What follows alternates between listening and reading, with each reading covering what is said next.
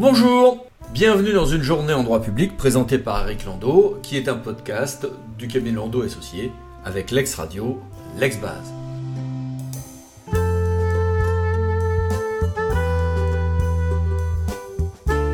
Comme vous le savez, depuis le 1er janvier 2023, existe un nouveau régime de responsabilité unifié devant la Cour des comptes euh, des ordonnateurs et des comptables.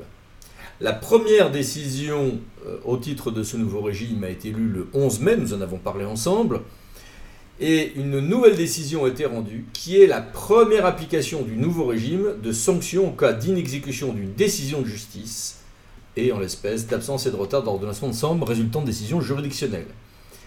Alors, à retenir des apports euh, quant aux règles de prescription dans ces deux infractions, très différentes, puisque le deuxième est une sorte d'infraction euh, continue euh, tant qu'il n'y a pas l'ordonnancement des sommes, alors que sur la première, nous sommes dans un, cadre tout à fait différent avec une interruption de la prescription à la date du réquisitoire introductif et un début de la prescription à la date du prononcé des décisions de justice.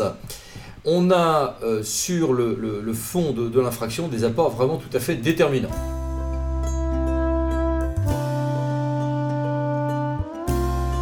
Sur un mode plus mineur, une instruction a été diffusée euh, sur les actions cœur de ville, qui sont très importantes hein, pour les collectivités, notamment ville moyenne, avec une mise en œuvre et une prolongation du programme, à l'occasion de laquelle les périmètres pourront d'ailleurs évoluer.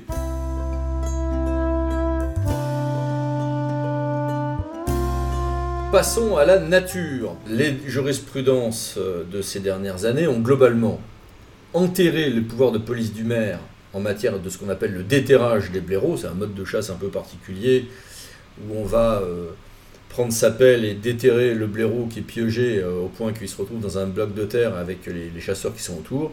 Et ensuite, on va l'arracher avec des pinces. Bon. Donc, on a des maires qui ont essayé de réglementer ce type particulier de chasse avec des gros guillemets. Euh, ça, c'était censuré. En revanche, de plus en plus, le juge censure les prolongations injustifiées du déterrage prises par arrêté préfectoraux et euh, une nouvelle ordonnance euh, du tribunal administratif, en l'occurrence d'Amiens, mais il y en a une également de, de Toulouse il y a peu, confirme qu'il y a des censures à peu près systématiques de ces arrêtés préfectoraux en référé suspension.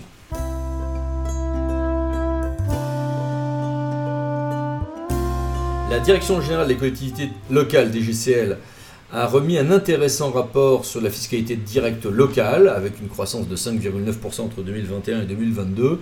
Et surtout, évidemment, bah, maintenant qu'on a supprimé euh, la TH, sauf pour certaines résidences secondaires, avec certaines questions de majoration, on voit que dans la répartition, on a une poire importante des fractions de TVA, pour lesquelles il y a peu de marge de manœuvre pour les collectivités, et une part qui est devenue vraiment importante de la taxe foncière, notamment sur les propriétés bâties.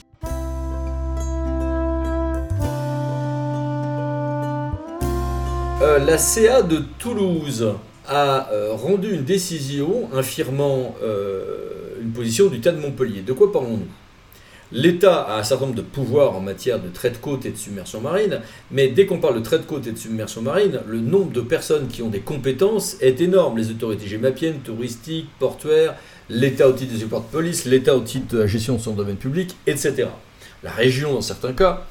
Donc, au titre des compétences, entre guillemets, de cartographie, l'État fait une stratégie nationale et les, auprès du niveau des préfets de région, une stratégie régionale du trait de côte. Très bien. Est-ce qu'à cette occasion, c'est un acte administratif attaquable? Oui, avait dit le de Montpellier, oui, confirme la CA de Toulouse. Très probablement, au titre du régime dit des, actes de droit souple, hein, des lignes directrices, même si ce point, dans le cas de la formulation retenue par la CA de Toulouse, pourrait peut-être donner lieu à débat, mais à mon avis, pas trop.